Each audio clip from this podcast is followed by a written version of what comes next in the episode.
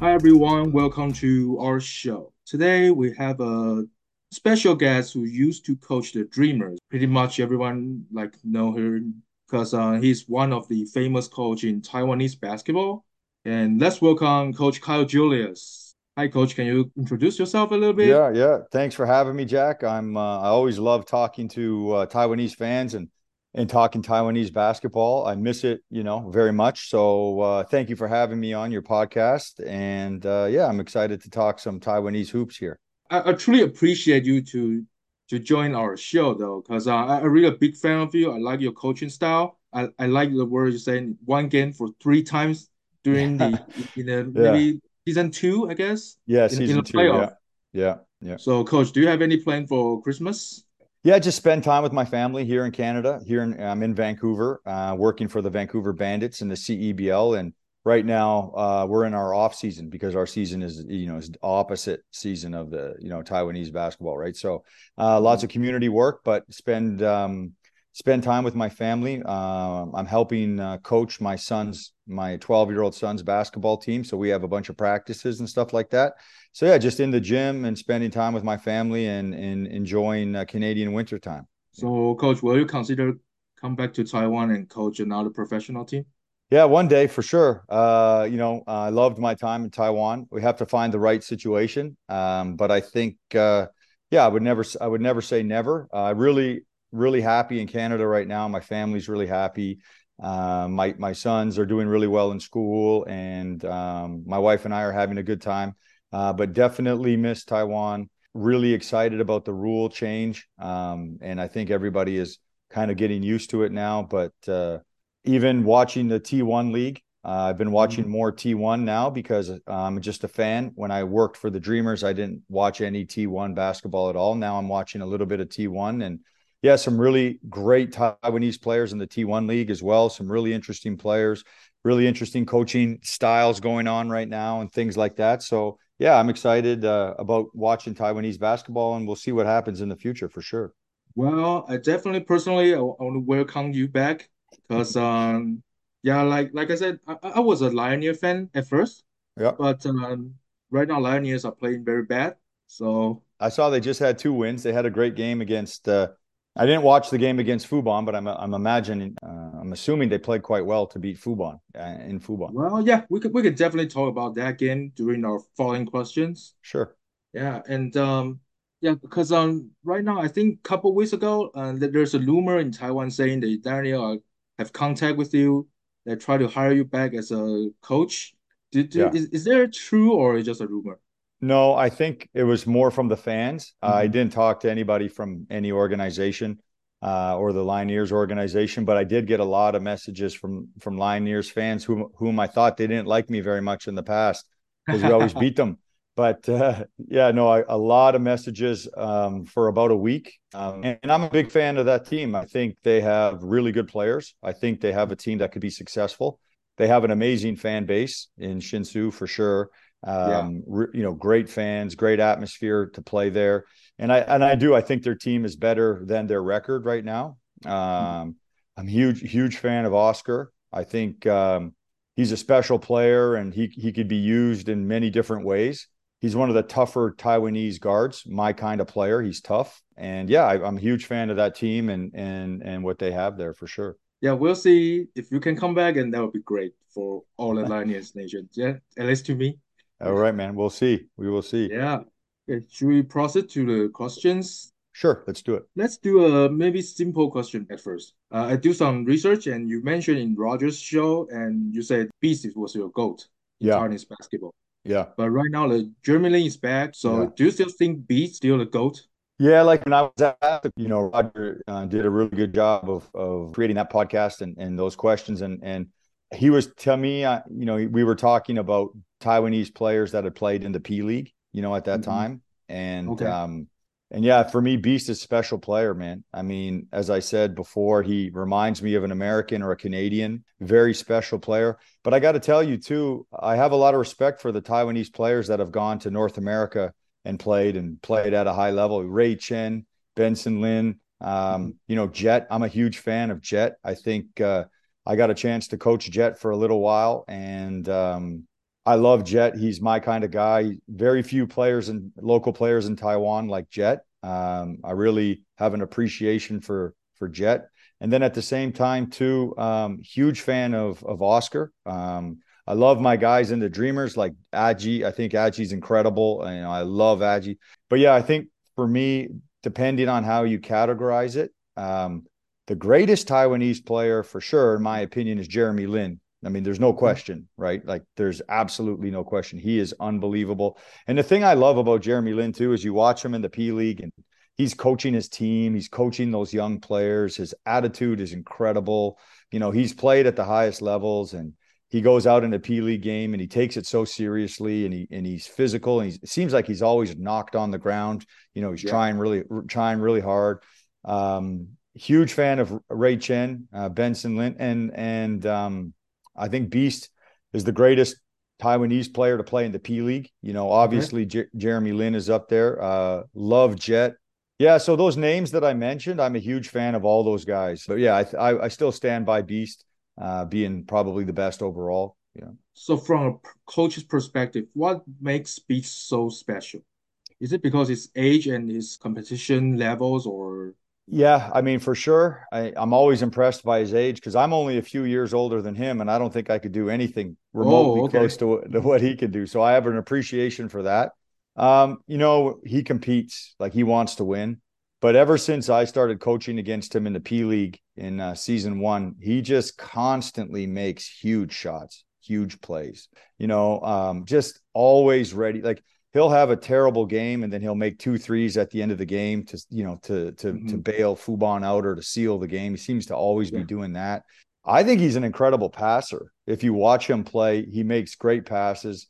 You know, we're we're putting the scouting report together against him, and you want to take this away and you take that away, then he punishes you with something else, or you know, he's just tough to guard, tough to match up against he definitely has a respect from other local players. There's almost a fear. Some some players are scared of him. You could see that, and it's probably because of the reputation you know that he's earned. Um, yeah, I just I just think there's a lot of things to his game that make him really special, um, and just have a ton of respect for him. Nice. I'll, I'll try to send this podcast to him. Okay. yeah. yeah. No, he he he he kicked my butt, and uh, Jet kicked my butt for many years in Fubon, and I tried to do everything humanly possible to stop those guys and and and motivate our team. And uh, we had a few injuries in some key games for sure. Mm-hmm. I think that would have would have changed things, but yeah, man, you got to give Fubon a lot of credit. You have to give their coach Roger a ton of credit. Uh, great, great coach, and and those guys have been uh, winning games and you know three championships in a row. Man, you can't argue with that. You know, but but seems like they always start slow at the very first of the season. Yeah. So do you think what's the reason of that? Yeah, like the P League is not no, a normal league. Okay. If you take leagues around the world, the P League takes like six or seven months to play 40 games. If you look mm-hmm. around the world, Euro leagues, European leagues, you look at even our, our league in Canada, you look at uh, the G League, all these other leagues around the world, Jack, and they play 40 games in like three or four months. Yeah. So the P League season is incredibly long. It is so long. Like they only play on the weekends, right? Normal mm-hmm. leagues will always have at least one or two games, you know, during the week. So I think what happens is, you know, they start off slow because they're smart, they're older, they know it's a long year. Um, mm-hmm. and I think if you look at the at the past three seasons in the P League, there's been so many changes to other teams because that season is so long. So many things happen over the course of the season. I think Fubon has done a good job of building their roster with a lot of really good players, a lot of talent. So when they have big injuries or when guys are out or sick, they still have, you know, talent to be able to sustain that. I think if you look at the Dreamers, if you just look at our seasons for the three three years that I was there or the two seasons and a half that I was there, definitely we were really decimated by injuries at some point every year. And uh, I think it we just didn't have the talent to back it up like like Fubon does. So they know they're deep they know they're older and um, yeah i think i think they do start off slow and i think they do do it on purpose for sure. The other thing i would say jack sorry is there's only six teams in the league right? So yeah. fubon knows exactly who they are better than. They know exactly who they have to worry about. If this was a 10 or 12 or 13 team league with lots of good teams, they would not be able to start slow. They would they could run the risk of, you know, falling way behind, mm-hmm. right? So I think they know if they stay in that middle area, I think they know that they'll be okay, you know, and that's kind of what they do. Since you mentioned that you watch P League and you watch T1, do you think that we should merge into one league? Oh, that would be so good for Taiwanese basketball. I, I really believe it. I really think. Um, I understand why there's two leagues. I understand, you know, why they haven't, you know, joined yet. But I think it would be amazing. Two leagues with only six teams one league with 12 or one league with 10 would be so much more fun for the fans, more games for the players. The players want to play more. I also think that there's a lot of injuries throughout the P League season just because there's so much practice, right? There's just so much practice in between every game, right? Because you only play on the weekends, and that's that just increases the risk of injury, uh, you know, for sure. And um, yeah, I think you know 10 or 12 teams, more games, different competition, different coaches, different players. Like I think it would be really awesome personally. Yeah. yeah I also think that merge would be a great option for us because uh, we can make those elite players just in one league and they can com- compete with each other. Exactly. Yeah, games. I think it it's better for everybody. The the competition will be higher. I agree completely. Mm-hmm. Yeah. So how's about the, the import rule change this year for P League? Do you oh, think man. that would be a huge difference from your perspective, or do you think that will surpass the room for the local player? So I got to tell you, Jack, when I heard that they were changing the rules, my heart mm-hmm. broke. My heart broke. I was, I was so, oh my God. I actually was, I was with my wife in Spain and we were on a mm-hmm. vacation. And I, and, and some of the players, you know, I always talk to the Dreamers players still. I'm very close to some of them. And yeah. they told me they were changing the rules because they know that you know we suffered with the dreamers a lot you know we we were a very good team we played very hard we had great chemistry great togetherness but we couldn't survive a lot of those fourth quarters you know over the years um, yeah. we just couldn't you know every time we played the kings they had quincy davis in there as a local and you know their import and they had some very good um, you know local players that they you know spent a lot of money on Fubon, you know, same same thing, Jack. So there's a couple things that happen with this rule change that is really, you know, really powerful. You know, the first thing is, well, no import is ever going to play tired, you know, mm-hmm. because if you just look at Brandon Gilbeck for me, I had to really work hard to develop Brandon Gilbeck. If you look at his first five to 10 games with the Dreamers, he really struggled, struggled with foul trouble, struggled with fatigue. You know, fatigue with Brandon was always an issue for us, right? And mm-hmm. every time Brandon, you know, needed a sub, we had to put in a, lo- a local player, you know, Derek, you know, um, Jerry, those are the yeah. English names, you know, for, for, mm-hmm. and, and they're not at the same level, you know, at all. And, um, we tried everything. And, uh, in fact, in season two, we were the first team to only play one import, you know, at a time during the game. We went on a five game winning streak at the, at the end of season two where we started one import and brought one import off the bench. And the reason we did that was, you know, exactly for fatigue, you know, and uh, we were the only team to do that. The next year, Tao Taoyuan did it a little bit. Yeah. But in the two years, I won 13 or two and a half years, I won 13 games with only one import. You know, we had injuries, you know, we had fatigue, you know, we had foul trouble, and then you had to play a local. Now the imports are you know you can you can have three different imports with three different positions and you can manage them throughout the game you know if brandon gilbeck ever gets tired you just sub him out for another uh, import not for a yeah. local player it's mm-hmm. it's incredible you know and i think that's why the dreamers are playing so well right now is they have a they have three very good imports and if you watch they never play without two imports on the court ever you know mm-hmm. ever if you look at in the preseason my last year we played three imports. We we scored 120 points and like 110 or 115. Like we were rolling so mm-hmm. easy with three imports. You know, it's incredible. You know, when I was coaching, you couldn't do that. So I think it's a huge difference. Um, your imports t- having two on at the same time, the whole game is incredible. Um, but it definitely takes away from the local players. It's really about the imports right now. But I think the Taiwanese fans have to be patient mm-hmm. because I believe it's really good, you know, for the locals. Um, I think that the good local players have to step up and play at a higher level if they want more minutes. The bad local players, they have to develop and find a way to contribute. I think it's one way of raising the standards for Taiwanese local play. You know, think about this, Jack. Think about this. When we were playing Fubon in game mm-hmm. one of the semifinals two years mm-hmm. ago, Steph Jankovic, we were killing them. We were rolling. We were up 20 points. We were rolling. Steph Jankovic blows his knee out. If we had those rules right now, I could have finished the game with two imports. I had to play the rest of that game with one import. Well, my third import was on the side watching, right? Because of the yeah. because of the rules. So like if mm-hmm. you think about if we had those rules, we probably don't lose that season. You know, and even if you look at the last game that we lost to Fubon, we were in big time foul trouble at the end of the game if I could play two imports the whole time and have a third one sub in, I think it's different. I really believe we were this close to being amazing when I was there.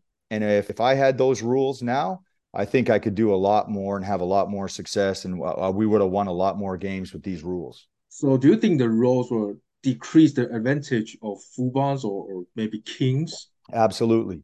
Absolutely. I, that, that's what I was always saying when I was there. You know, I think the Kings and Fubon, you have to give them credit. They've gone out and they've spent a lot of money on guys like Quincy Davis and you know all the best you know big guys and locals that they could find. You know, um, after my first year in the ABL, we I really wanted Jet back. The re, I was most excited about coaching Jet in the P League when I returned, and we lost him to a much bigger contract. You know, um, and then same thing with Amigo, much bigger contract. You know, to to the Kings. And uh, I think they've done a great job of building really good rosters. And then when the fourth quarter comes around, you know, they would always have the advantage. Kings and Fubon always have the advantage. Now I think that there's definitely less of an advantage. And I think that's why, you know, the Dreamers have beat Fubon twice. I think it's because of those rules. You know, the mm-hmm. first time the Dreamers beat Fubon this year, they were down, you know, 15 with five or six minutes left in the game. And, you know, Achi had a great game, but there's a lot less pressure on Achi right now with two imports. You know, yeah. when I was coaching Achi, I had to get the most out of Achi game in and game out. I, you know, I really had to make sure he was staying aggressive. I had to really coach the heck out of him and really work with him to be aggressive because I knew he was one of our best scorers, especially when there was, you know, only one import on in the fourth quarter. So yeah, I think I think the the the rules will definitely change the um the direction of the the teams in the P League for sure. Yeah, I totally agree with your point. And since you mentioned about RG, um, let me just start the questions about the Dreamers. They're on a, I think it's six game winning streak right now. So obviously, mm. Randall Walker is back, and Luka has a breakout season right now. So and then they also brought in Chris McCullough, Julian Boyd, and Brandon Gilbeck as their imports. Yeah. The reasons why why they keep winning. Why I say that is because their three point shooting percentage is only twenty five percent. Yeah, yeah. So um, man, I love those guys. You know, um, Julian Boyd is a special player to me. Brandon, I found Brandon. You know, I brought Julian to the P League. I found Randy in New Jersey and brought Randy to the P League. You know, when I first started with Randy and Achi and Kenny in the in the P League, they needed so much work and development, but they were such great kids. Like, you know, if you look at Kenny, Kenny didn't even play the first three games. I couldn't even use him because his defense wasn't up to par. It wasn't up to standards. He was trying really hard, but he had a lot to learn. Same thing with Randy. Um, same thing with Achi. I spent so much time with Achi trying to get him to, you know, shoot open shots and be aggressive and be confident. So I think, Jack, when you look at the Dreamers right now, they have a great mm-hmm. coach. Jamie is a great coach. He's a good friend of mine. He I hired him to coach the Bandits a couple of summers mm-hmm. ago, and uh, I I helped Jamie get the job with uh, the Dreamers. I, I recommended Jamie to the Dreamers. So that whole team has a very is very close to my heart. I love those guys. Love the ownership. I think they're winning because they're a family. You know, oh. to me in the P League, they are the number one culture team. They are the number one team that plays that plays for each other, that cares about each other the most. Those players are there because they want to be there, not not for paychecks. I think they they have great people. Like Doug is a great person. The Americans are great people. Um, you know, Kenny and Randy are amazing people. You know, the the players on the team that don't play a lot, I love those guys so much. You know, Sunway and mm-hmm. um, young, Doway, like Derek. I love Derek and his family, and just a great atmosphere there, Jack. They're all such great kids, and they play hard. And I really, when I watch them, my heart feels warm because I know how much time I spent with those guys. And you know, I was probably really hard on those players, and probably some of those players were happy mm-hmm. that they didn't have a Kyle Julius practice anymore because they know they were hard practices. But I really feel like for three or four years, we worked our butts off and we went through a lot of pain and a lot of suffering and a lot of losing. Uh, we won some big time games. And now I think because of everything that we've gone through, I think now that they're at the top and they have a great coach and Jamie. And uh, man, I'm really happy for the Dreamers. I think they can do something special this year. They're they're just great people. The whole organization is just great people. Well, for me, that you are the one who built the team culture for Dreamers. I appreciate that. Yeah, I feel good. I feel good about that. Yeah, yeah, yeah. You teach players to play with discipline. You teach players to do their hard work. Yeah. So to contribute themselves during the whole forty-eight minutes, I think that's a key point you told them. So which makes them best team right now. Yeah, I think I think they're really good. And you know, I watched Archie grow up. You know, he he went from a rookie now to he's a leader now, and he's he just looks so good out there. And same thing with Kenny and even Brandon. When Brandon first came to Taiwan, he was struggling. The fans said he couldn't score, and the fans were hard on him. And um, but man, he just kept coming to work every day and and just just working hard. And yeah, I, I, I like to think that we we really built a good, strong culture there. And and now watching them play at a high level is really exciting. So I believe you have the faith that Dreamers can beat the Kings or the Fubons in the yeah. Finals. No, I I believe it 100 percent. 100%. I think both Fubon and the Kings are very beatable. Um, there's special game plans that you need for both, for sure. But uh, I think they're both very, very beatable. And I think the Dreamers have the group to do it. I really believe that. Sounds good. Yeah, I think I have a one last question for Dreamers. So, do you think Archie will win an MVP maybe in a couple of years? I think he will eventually for sure. You know, I think he will uh, eventually for sure. For me, if you listen to a lot of the press conferences, you know, when we when we were when I was coaching the Dreamers, I said many times he was the best point guard in Taiwan. I said that, you know, mm-hmm. I said that many times. For me, he was um, definitely the best local point guard in the P League, you know, the years that I was coaching. But it took a lot of work to get Archie to play with confidence. It took mm-hmm. every game. You know, some games it would be very high confidence, some games not so high. It took a lot of work, but he was always willing to work. Um, I always wanted him to work on his body a little bit more, be a little bit more serious off court. And I think that's part of the growth for a young player. But yeah, I 100% think he can be MVP one day. And I think he's having an MVP local MVP season right now. If you if you were to look at these yeah. six or se- six or seven games that they've played, I mean, look, they've only lost one game. they're killing, they're winning every game by 15 or 20 points. And he is the catalyst, man. He is he's been amazing. And uh, when Jamie took the job, I told Jamie Coach Jamie, I said, You're going to absolutely love Archie. I said, Archie is not just good Taiwanese player. He is a good pro. He could play in a lot of places, man. And uh, yeah, I, I love that kid. And uh, I do think he could be MVP one day for sure. Okay. Let's move on to another team. Maybe let's talk about Lioneers. Sure. Yep. Yeah. So they're, they're on their two game winning streak right now. But to me, that was the Pilots and Fubons didn't play their own game especially Fubon just blow out a 16 point lead yesterday. Yeah. So what's the biggest problem Lioneers right now? Obviously, they fire up Simbular and trying to get the ball back to the local player, but the local players seems that they don't have the confidence to control the game. Yeah. Uh, if you look in the past couple years, early in the season, uh, Lioneers always beat Fubon at Fubon at some point. Mm-hmm. Um, mm-hmm.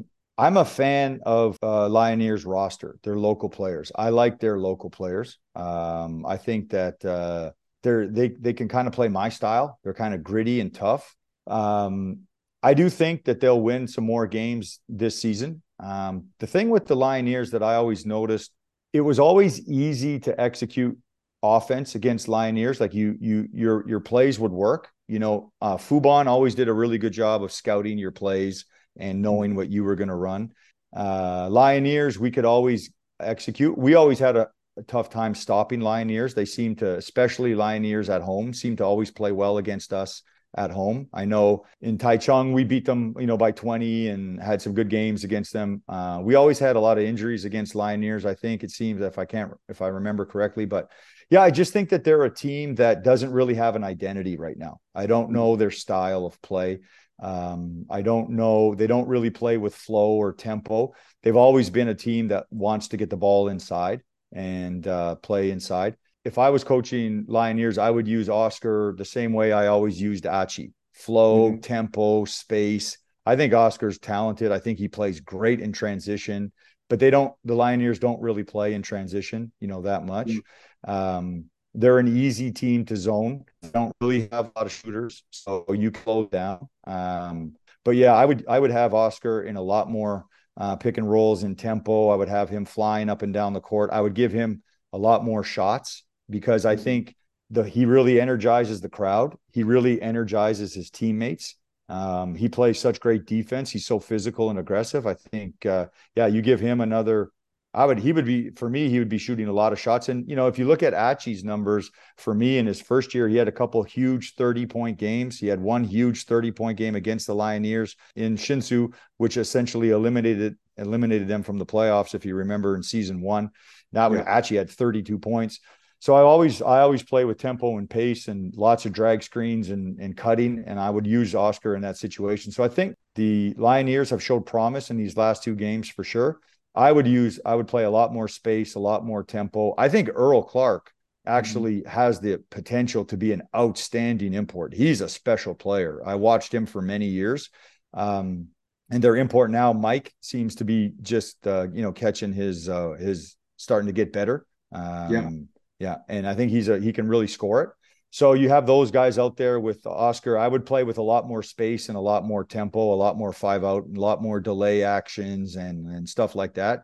Um, but yeah, I, I, don't really know what their identity is. I think that's part of the problem, and and I don't really know what they're trying to do defensively. Uh, but definitely, I would play with a lot more pace and space um, if that was my group for sure. Yeah, so I think the past two games they did not play Will Artino though. So do you have any experience coaching Will Artino? I, I believe there's one no. year in Dreamers. No, he no? was the in the Dreamers the year before. I've coached against Will Artino a lot. Um, okay. You know, I know I know Will is a great. He's a great big man. He's talented. Um, he gave us a lot of problems uh, last year. He seems to struggle with the referees in the P League. Yeah. The the referees really bother him. And I think as an import in the P League, if if you cannot let go of the referees, um, you're going to have struggles. And uh, if you look at our team a couple years ago when we first brought Brandon Gilbeck, he really struggled with the referees at 1st mm-hmm. uh, they really bothered him, uh, but he really did a great job of getting over that. Um, never argues with the referees just runs back on defense. He gets a bad call. He he does like Brandon has come a long way and really adjusted well. We we worked really hard on that. Same thing mm-hmm. with Julian Boyd. At first, Julian was really bothered by the referees. And now he, you can tell he just understands how Taiwanese referees are. And uh, I think those referees really bother Will Artino. And um, I think the reason why guys like Brandon and Julian Boyd are not bothered by the referees anymore is because the coach has done a good job of controlling them. The coach mm-hmm. has created a good atmosphere. You could see Jamie doesn't really argue with the referees too much. I tried to stop arguing with the referees as much as possible. I really did over my time there. Um, I learned yeah. a lot.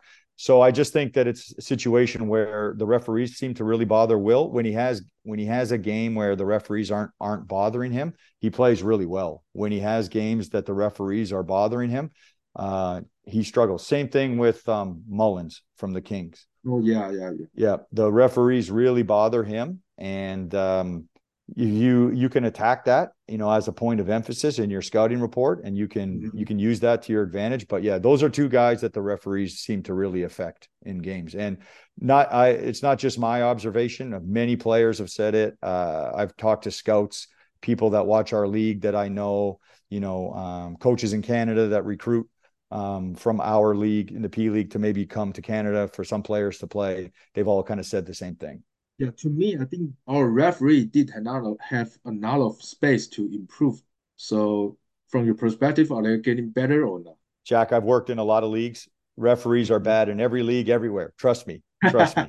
Everywhere you go, you think the referees are bad. I do think they've gotten better in the P League for sure. Um, mm-hmm. And I do think there's always room for improvement. I would love to see the P League in Taiwan bring in some international referees, you know, referees from other countries. I would love to see that. I think it would make a big difference for sure.